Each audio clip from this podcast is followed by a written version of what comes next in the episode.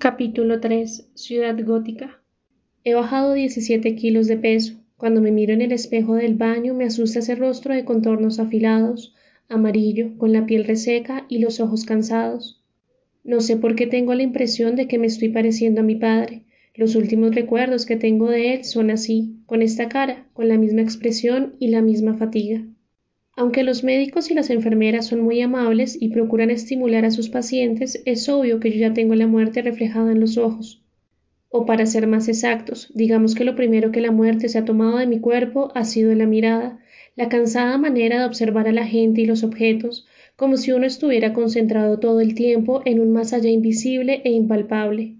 He comenzado a morir por los ojos y ese descubrimiento me entristece, pues al fin y al cabo soy un fotógrafo, un hombre para el cual ver es sinónimo de vivir.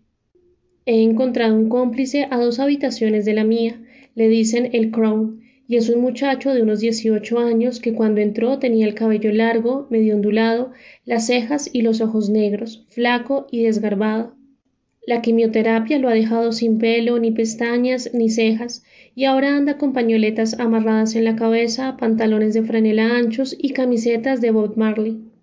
Camina de un lado para el otro por el corredor, escuchando reggae a todo volumen en un iPod destartalado, y mira a los demás enfermos y a los visitantes con una cierta sorna, como si le causara gracia, como si ciertas escenas de ataques de nervios y de llanto le parecieran ridículas y cómicas. La primera vez nos encontramos en la terapia de diálisis, ambos conectados a nuestras respectivas máquinas, y me vio escribiendo en este cuaderno muy concentrado mientras él escuchaba sus eternas canciones de reggae con los audífonos bien metidos en las orejas. De un momento a otro se quitó uno de los audífonos, volteó la cabeza hacia mí y comentó Siempre lo veo escribiendo en ese cuaderno. Ajá, le dije sin levantar los ojos. No me diga que es escritor. Más o menos. No, uno no es más o menos escritor, es o no es. No, no soy, dije sonriendo. Entonces, ¿por qué escribe todo el día? Necesito contar ciertas cosas. No me diga que es un asesino y que está relatando ahí la manera como planeó el crimen y por qué no lo cogió nunca la policía. La frase me estremeció. Había dado en el blanco de las últimas páginas sin saberlo, pero cuando levanté la cara se estaba riendo, consciente de que era un chiste solo para entablar conversación conmigo y hacer más llevadera la terapia. Dije Es la historia de toda una generación, entre ellos varios escritores y artistas, y la forma como la ciudad los fue destruyendo a todos poco a poco. Chévere, y me imagino que usted es el último, el sobreviviente, el que le toca decir la verdad.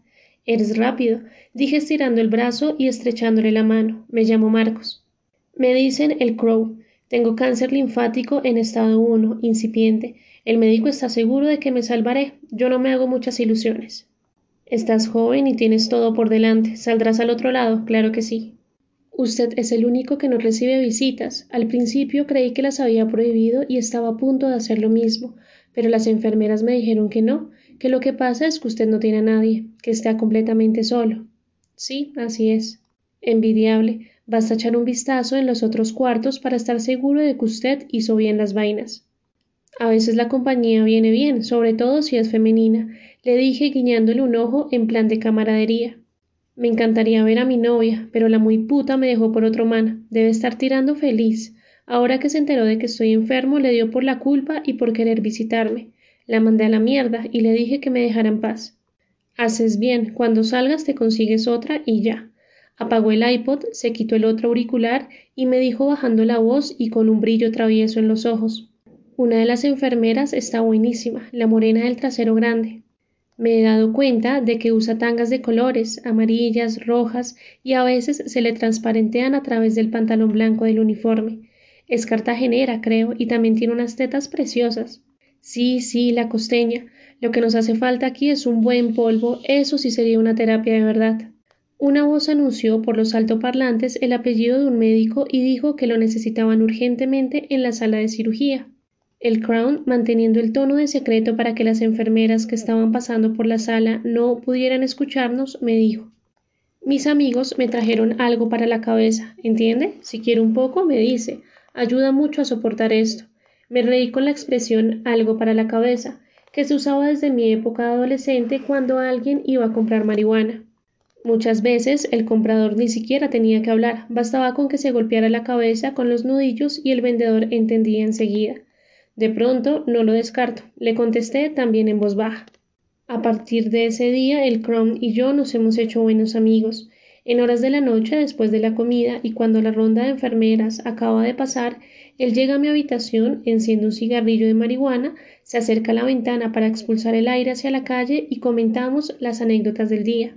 Algunas veces fumo con él y nos reímos hasta el cansancio de chistes imbéciles que luego, cuando pasa el efecto de la marihuana, nos parecen absurdos y sin sentido. También nos suele dar mucha hambre y entonces nos comemos las frutas, las galletas y los chocolates que le traen a él en visitas. Entendemos entonces por qué miles de médicos les recomiendan a sus pacientes enfermos de cáncer fumar marihuana, Mejora el ánimo depresivo, calma la ansiedad y los nervios que produce estar acercándose vertiginosamente hacia la muerte, abre el apetito de una manera desaforada y ayuda a dormir bien. No puede haber nada mejor en estas condiciones. La otra noche estábamos trabados con el Crown, muertos de la risa, cuando de repente vimos entrar a la enfermera cartagenera, con esas caderas de infarto y ese acento caribeño que nos dejó mudos, paralizados, como si nos hubiéramos convertido en estatuas. ¿Qué les pasa? Parecen bobos, nos dijo bamboleando el trasero frente a nuestras narices, revisando el suero y saliendo de la habitación después. Qué idiota soy, dijo el Crown cogiéndose la cabeza con ambas manos. Debí ser sincero y preguntarle de frente. Qué pena contigo, pero me quedan pocos meses de vida. ¿Podríamos echarnos un polvo ya, por si acaso? Nos miramos a la cara y volvimos a reírnos a carcajadas, sin parar, hasta que el estómago nos dolió y nos atragantamos con nuestra propia risa. El Crown entró al baño, se lavó la cara, tomó agua y salió como nuevo, dijo secándose con una de mis toallas. Qué horror, si estuviéramos sanos no nos reiríamos tanto. Yo tomé agua de un vaso que siempre está en mi mesa de noche y me sequé las lágrimas con las sábanas de la cama. El Crown me preguntó Si se llega a morir así, Marcos, de buenas a primeras, ¿qué le disgustaría de verdad? ¿Qué escena de solo imaginársela lo llena de ira y de indignación? Pensé unos segundos y le respondí con total franqueza.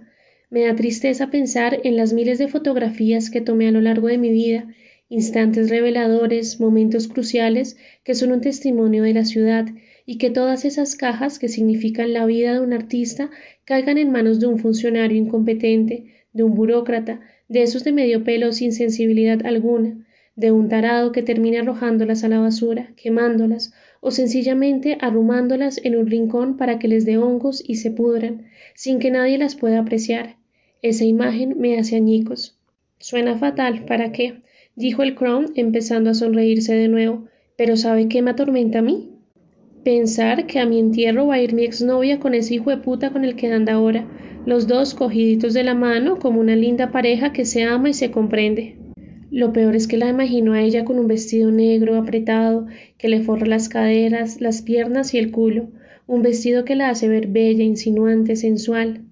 Y entonces, cuando el entierro se termine, ella estará deshecha, llorando, y el malparido ese la subirá a su carro y se excitará con la cena, ella gimiendo, triste y con ese vestido apretado que le marca las curvas de su cuerpo.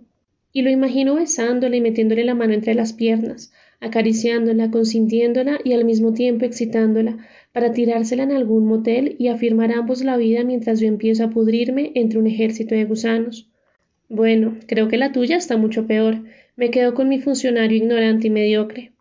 Y nos reímos otra vez hasta que ya no pudimos más y decidimos separarnos para descansar y dormir.